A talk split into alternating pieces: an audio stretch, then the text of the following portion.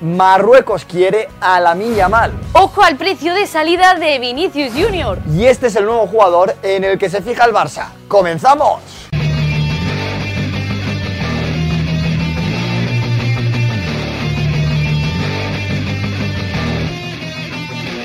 Buenos días, buenas tardes y buenas noches familia Post United. ¿Qué tal estáis? Espero que súper súper bien y bienvenidos a un nuevo Post News.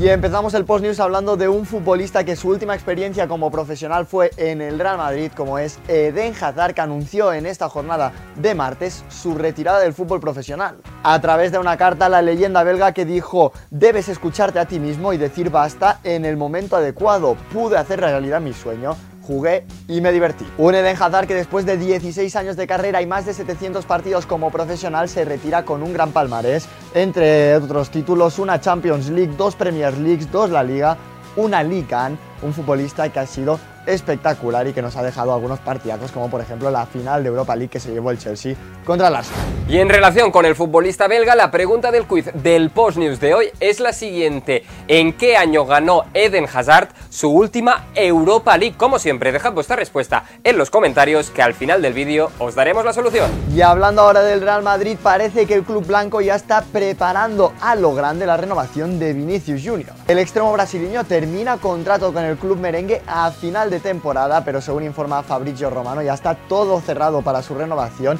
Le harán un contrato largo, de larga duración y tendrá una cláusula de rescisión de mil millones de euros. Así que en cuanto el presidente Florentino Pérez dé negativo por COVID, hará una celebración, un acto por todo lo alto. Y vamos ahora con la actualidad blaugrana, porque el Barça debe 207 millones de euros en fichajes que ya ha realizado. Y la deuda más alta es la de Rafinha, que deben pagar 24 millones de euros esta misma temporada. Y luego quedarían otros 38 millones de euros para un pago futuro del exjugador del Leeds. Pero es que además, y según informa el diario Sport por Lewandowski, aún tienen que abonar 31 millones de euros. Y por el fichaje de Ferran Torres en enero de 2022, aún tienen que pagar 39 millones de euros. Eso sí, según informa este diario, el Barça tiene el dinero presupuestado para poder pagar sin demora. Y atentos a esta dura confesión de Fermín López. Y es que una de las estrellas de la cantera habla de que tuvo que recibir ayuda psicológica. En la Masía tuve ayuda psicológica y me fue muy bien. Como juvenil de tercer año llegué a mi límite, no aguantaba más, no jugaba, lloraba bastante y lo pasé mal. Y además asegura que Gaby le ayudó mucho. Gaby y Cristo siempre me han intentado ayudar para que no estuviera decaído. Y vamos con más noticias blaugranas porque el Barça se habría fijado en este pivote. Alan Varela de Loporto gusta mucho a los técnicos del Barça. Tanto Xavi como sus ayudantes comprobaron en directo la calidad del pivote argentino. Y según informa Mundo Deportivo, el Barça está siguiendo muy de cerca los pasos de este jugador del conjunto portugués.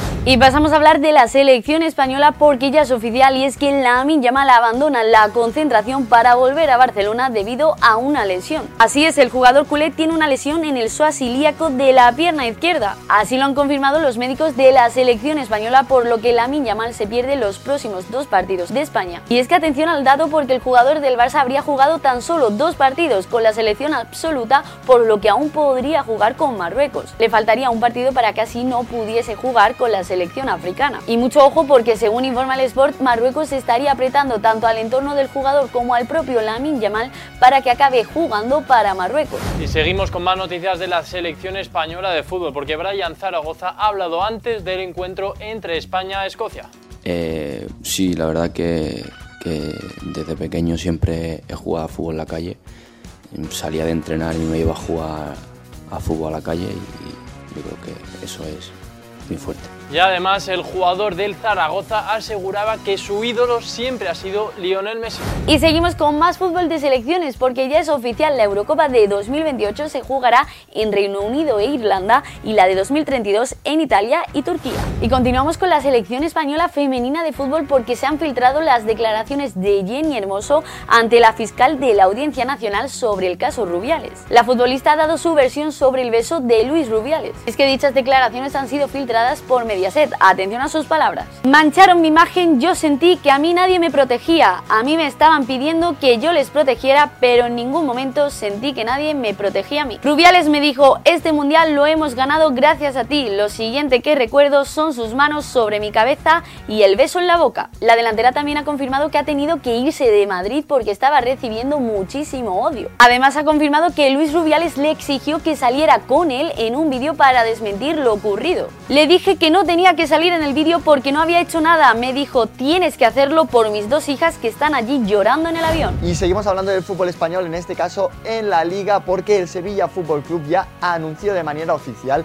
su nuevo entrenador, que es Diego Alonso. El técnico que su último trabajo fue ser seleccionador del combinado uruguayo dirigirá ahora el Sevilla y entra como sustituto de Mendilibar. Un Sevilla que, según informa Mundo Deportivo, intentó antes la contratación de Marcelino García Toral, que ya había cerrado su etapa en el Olympique de Marsella. Sin embargo, no llegaron a un acuerdo con el técnico. Y más en España porque se especula sobre la posible salida de Jonathan Viera ahora en mitad de la temporada para poner rumbo a Abu Dhabi. El Alwa Fútbol Club de Emiratos Árabes quiere hacerse con los servicios del mediapunta canario y atención porque el presidente de Las Palmas reconoció que tiene una opción en el contrato para irse libre cuando quiera. Miguel Ángel Ramírez reconoció que tiene una gran relación con Jonathan Viera y le pusieron esta cláusula dentro de su contrato porque querían valorar todo lo que había hecho por el club. Y nos vamos a la Premier League para hablar del Arsenal porque el conjunto inglés está dispuesto a hacer de todo para hacerse